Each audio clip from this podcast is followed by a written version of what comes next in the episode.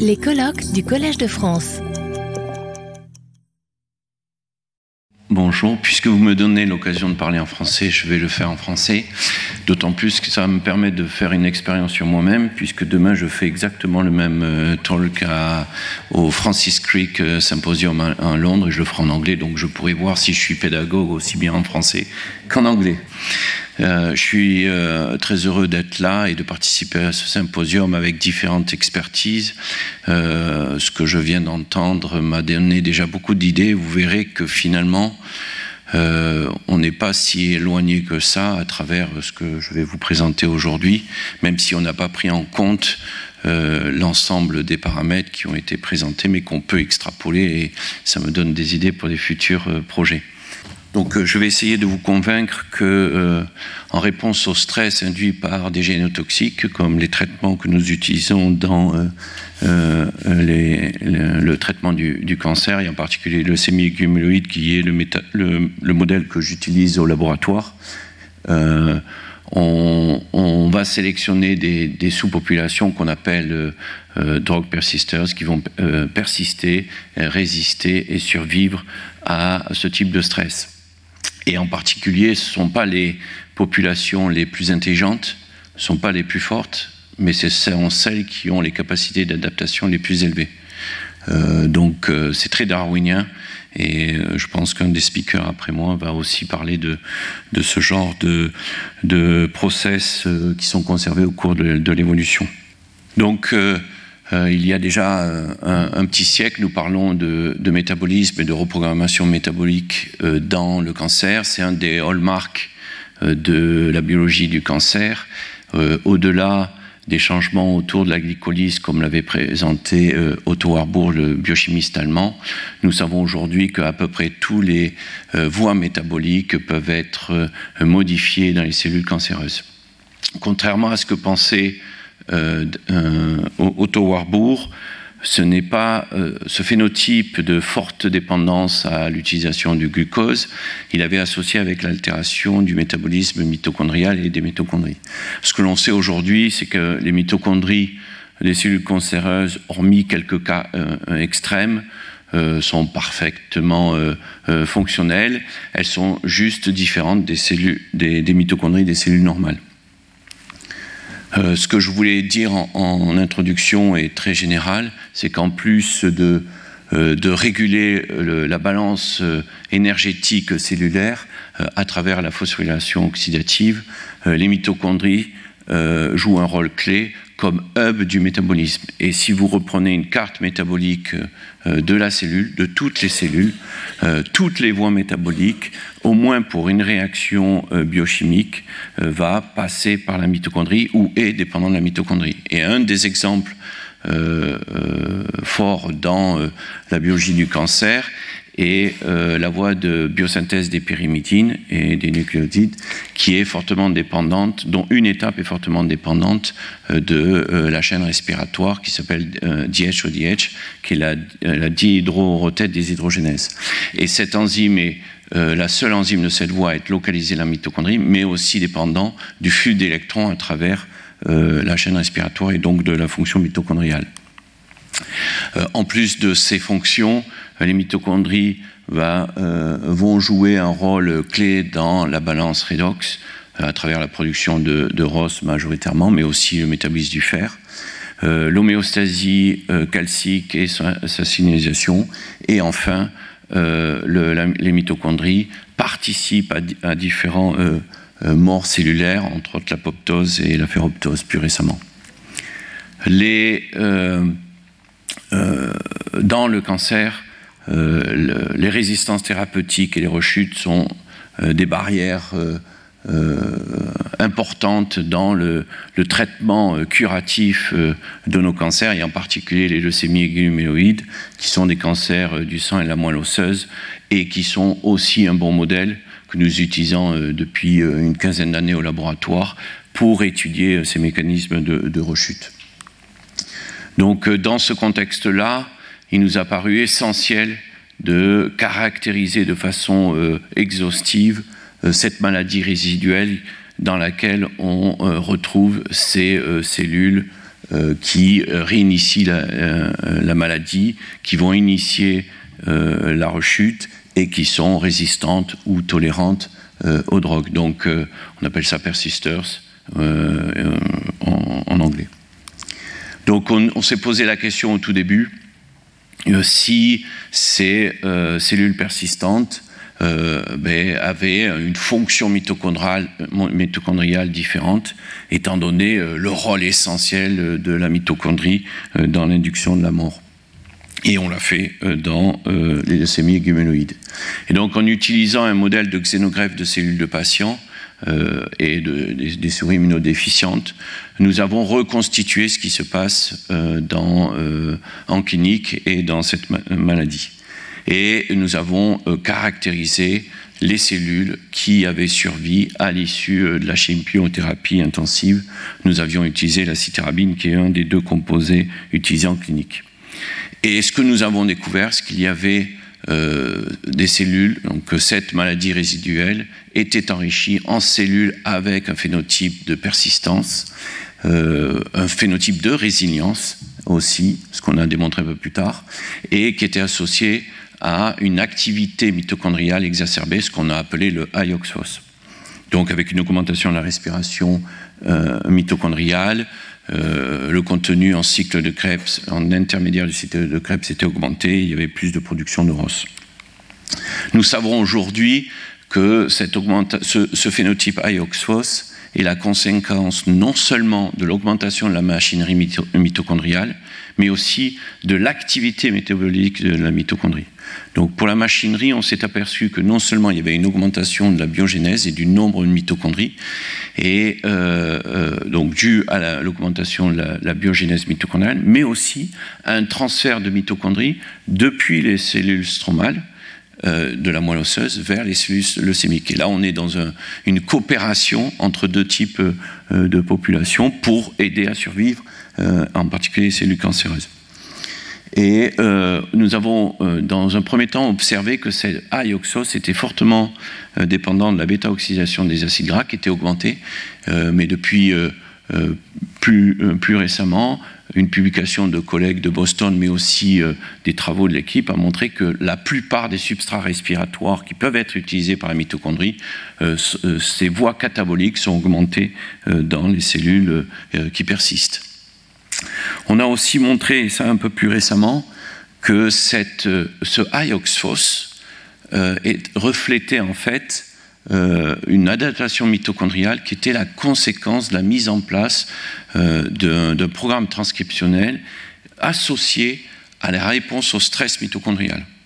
donc on a montré mécanistiquement que c'était associé à une activation de la voie de PKA et euh, de l'induction euh, du facteur de transcription de réponse au stress intégratif qui s'appelle ATF4, et que ces euh, deux voies venaient activer trois facteurs de transcription majeurs dans la régulation, la biogénèse mitochondriale, la bêta-oxydation des acides gras ou le OXPHOS, que sont PGC1-alpha, TIFAM ou NF1, NRF2.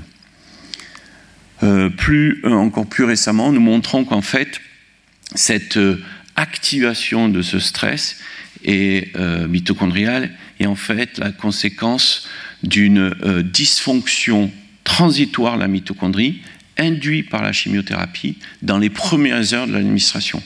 Et en fait, on a euh, une dépolarisation de la, mitochondrie due à ce, traitement qui va faire des pores dans la membrane, libérer l'ATP, des ROS, mais aussi un certain nombre de petites molécules qui vont activer euh, ces voies et qui vont aussi activer, euh, je ne l'ai pas mis là, mais euh, des voies d'inflammation et qui conduit à, cette adaptation mitochondriale.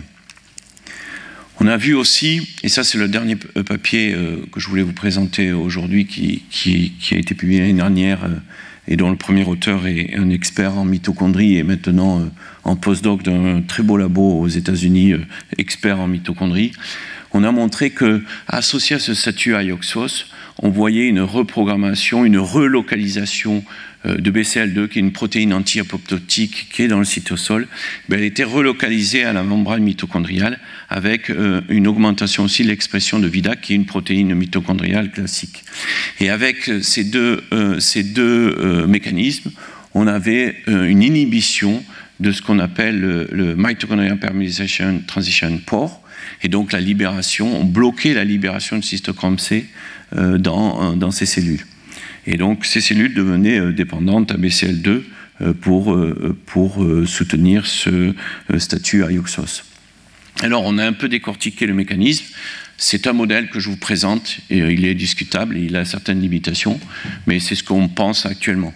Donc BCL2, en plus de sécréter BAX et BAC, qui sont les inducteurs de l'apoptose intrinsèque mitochondriale au niveau du cytosol, BCL2, quand il est à la membrane attachée à VIDAC, va bloquer euh, la perméabilisation de la membrane euh, externe euh, de la mitochondrie.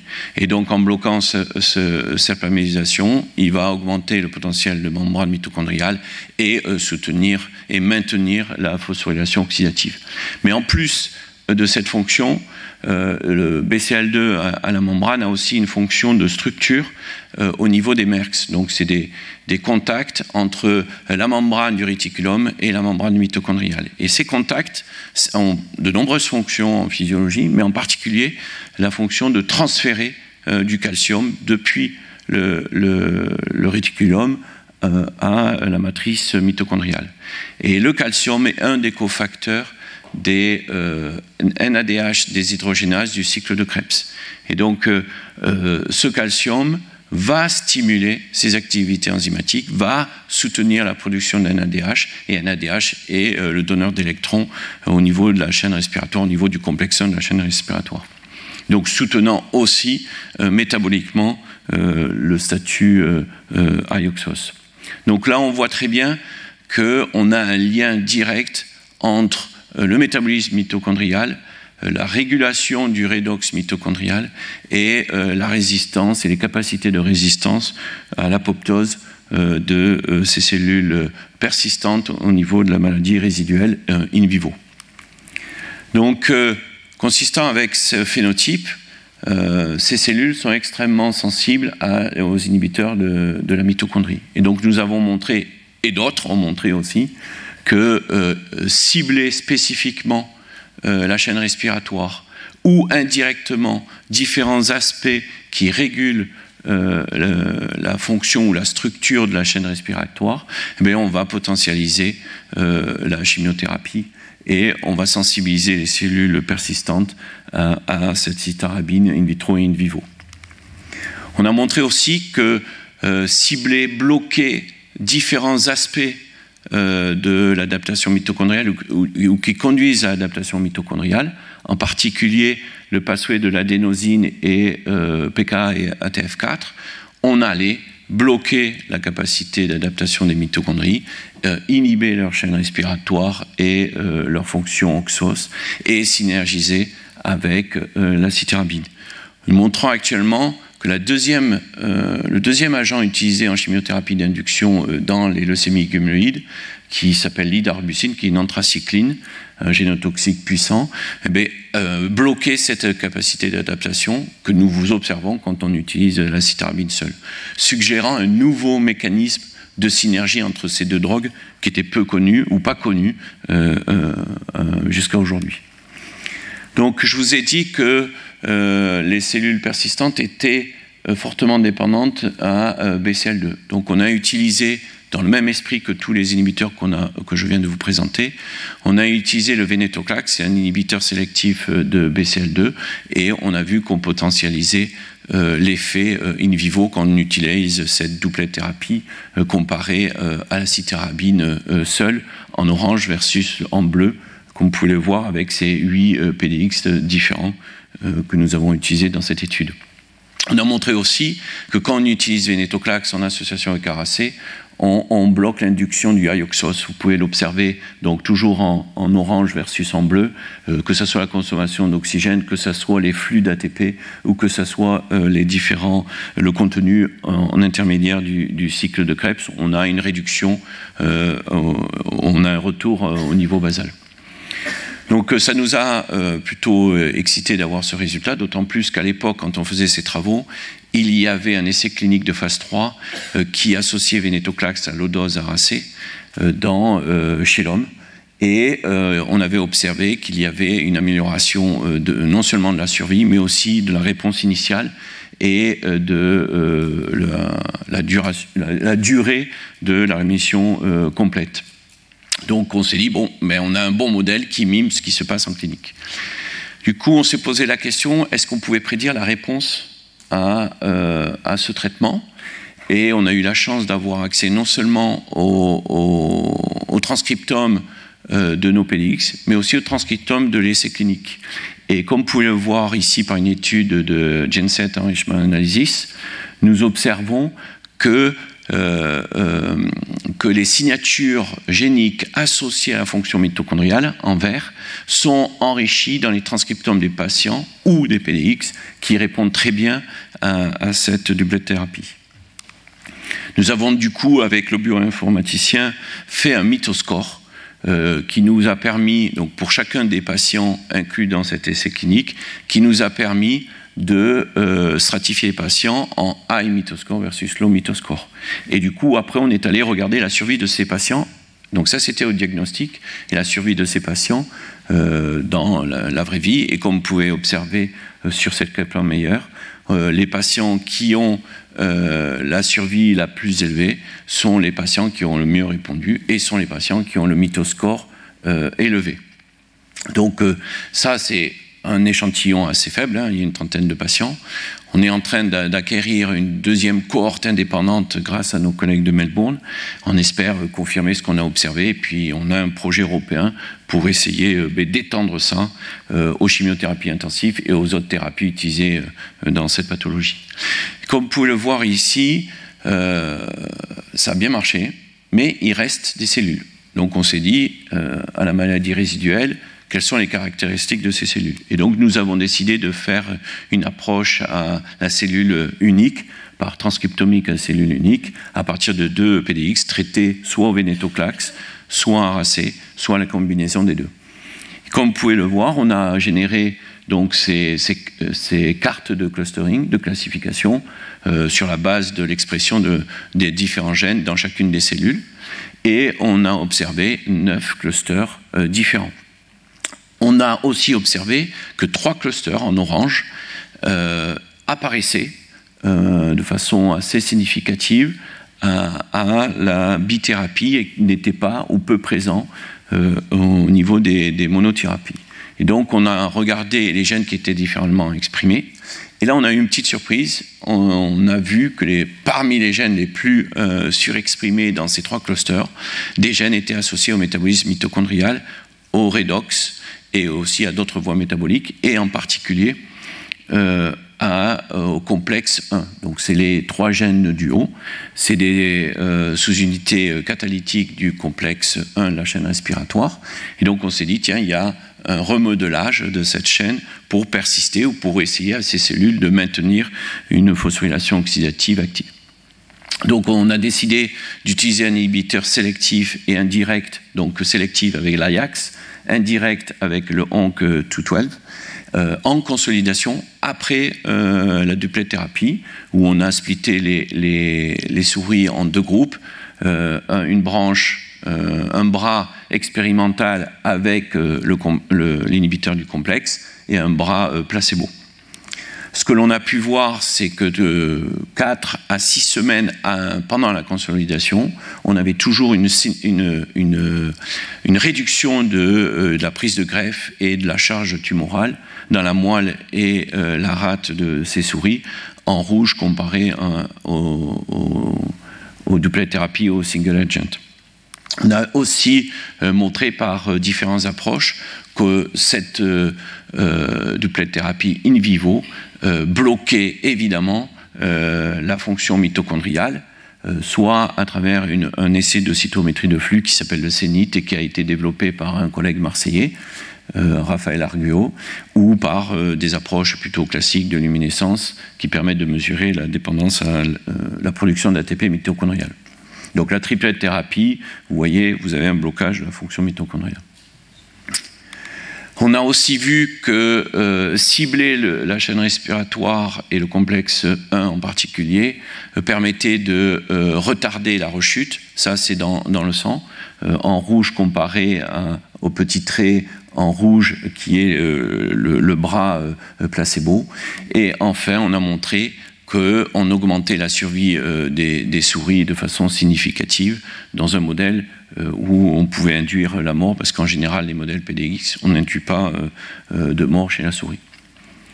Donc en conclusion, la maladie résiduelle est enrichie en cellules persistantes avec un phénotype de résilience et inflammatoire, je ne l'ai pas présenté aujourd'hui, et avec un statut élevé au niveau de la mitochondrie et une reprogrammation de, une adaptation de la mitochondrie, non seulement dans sa structure mais aussi dans sa fonction. Ce phénotype ioxos que l'on a décrit depuis déjà quelques années et euh, de ces cellules euh, persistantes est en fait la conséquence de la mise en place d'un process darwinien de type mito-hormétique euh, qui est en fait une réponse adaptative à un stress. Ce que l'on voit depuis notre publication en 2017, de nombreux travaux ont montré dans les AML que les changements euh, sur euh, la fonction mitochondriale, la structure mitochondriale ou la dynamique mitochondriale est un hallmark de résistance dans cette pathologie.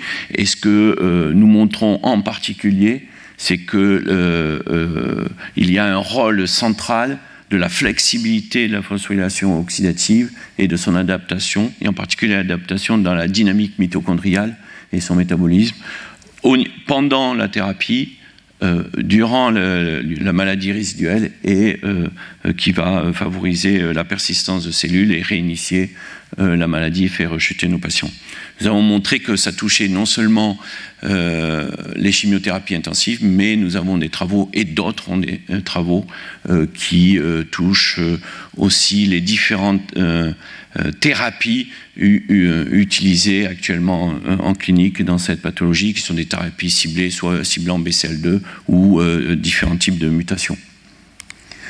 Euh, nous pensons que ce modèle métabolique de la résistance thérapeutique, en tout cas dans nos mains spécifiques de, la leucémie hégémonique, peut s'extrapoler à d'autres euh, cancers, et en particulier des cancers solides euh, qui sont agressifs et qui ont aussi euh, des mécanismes de, résistance aux, thérapies. Il y a des travaux publiés dans le mélanome, dans le pancréas, et aussi il y a certaines situations, en particulier ces situations de métastase, où on retrouve ces mécanismes d'adaptation mitochondriale. Euh, sur le plan euh, translationnel et, clinique, euh, c'est mon avant-dernière slide. J'ai le temps? Ce que je voulais dire en, premier, c'est qu'il ne faut pas oublier qu'en fait, toutes ces chimiothérapies qui sont anciennes, hein, ça fait plus de 40 ans qu'elles sont utilisées, citarabine ou idarubicine, dans les leucémies guméides, sont des thérapies antimétaboliques. En tout cas, elles ont été développées pour ça, c'est-à-dire pour cibler la synthèse des nucléotides et donc impacte forcément euh, non seulement cette voie de, synthèse, mais aussi les, voies qui sont dépendantes ou qui vont soutenir euh, euh, cette voie biosynthétique, par exemple la, voie de la pyrimidine. Donc on l'a trop oublié et je pense que c'est un retour juste au vrai mécanisme d'action, même s'il y a un stress réplicatif évidemment derrière ces chimiothérapies intensives. que inhiber différents aspects euh, la chaîne respiratoire peut potentialiser euh, non seulement les chimiothérapies, mais aussi euh, les thérapies ciblées dans la LAM, et en particulier quand les patients ont un statut à ioxos, alors soit au diagnostic, soit à la rechute, ce que l'on peut, ce que l'on peut tester assez facilement. Et enfin, on souhaite développer, et c'est un petit peu l'objectif de, du projet européen qu'on a déposé, on aura la réponse en février, euh, s'il est soutenu, euh, c'est de développer des biomarqueurs qui vont nous permettre de développer des approches thérapeutiques de médecine de précision, mais de médecine de précision combinatoire. C'est-à-dire où on va essayer euh, de suivre le patient, non seulement sa cytogénétique, parce que dans notre pathologie, le diagnostic se fait sur la cytogénétique, mais aussi le statut mitochondrial et métabolique de la tumeur et de l'hôte, et avec ces paramètres, guider le clinicien à tester différents types de, euh, de, de thérapie ou de thérapie euh, combinatoire. Donc on a mis un schéma hein, qu'on a testé dans, la souris. On fait une chimiothérapie intensive à la base d'aracé, de citarabine, euh, le, avant que le, patient rechute ou à la rechute du moins non pédis qui rechute, on, ben, on peut faire du VEN-AZA ou du VEN-ARA en fonction du mythoscore. Si c'est un mythoscore low, on fait du VEN-AZA qui est une des deux combinaisons utilisées en clinique. Si le mythoscore est high, on fait du VEN-ARA et puis à la rechute, on peut repasser à la chimiothérapie intensive suivant, euh, euh, le statut cytogénétique, parce que des fois il y a l'émergence de clones euh, mutés qui nous permet d'utiliser d'autres thérapies. Donc l'idée c'est de faire ces alternances pour essayer d'éviter que les stress induits par tout type de traitement induisent des adaptations et de maintenir la tumeur présente, mais euh, sans qu'elle émerge avec des adaptations. Donc euh, j'espère que le, projet européen nous donnera euh, les outils pour avoir un essai clinique à l'issue de ce projet européen qui suivrait cette, type d'approche, en espérant qu'on ait un jour des oxos inhibiteurs ou des inhibiteurs de la mitochondrie qui soient utilisables, validés en clinique, ce qui n'est pas encore complètement le cas.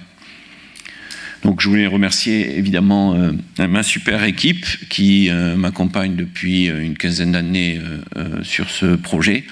on a mis du temps à sortir ces concepts, on a mis du temps à installer à Toulouse ces, ces, outils. Maintenant, ils marchent et ils donnent de très bons résultats. Et c'est grâce à eux et grâce à leur obsession à la mitochondrie. On a aussi pas mal de collaborations Évidemment, on est en contact direct avec le service clinique puisqu'on on a accès aux échantillons et on teste les, hypothèses directement. Et on a beaucoup de collaborations autour euh, du métabolisme et là, c'est nos financements. Merci beaucoup pour, euh, pour votre attention et je, suis, je serai heureux de répondre à toutes vos questions. merci beaucoup, Jean-Emmanuel. Retrouvez tous les contenus du Collège de France sur www.colège-2-france.fr.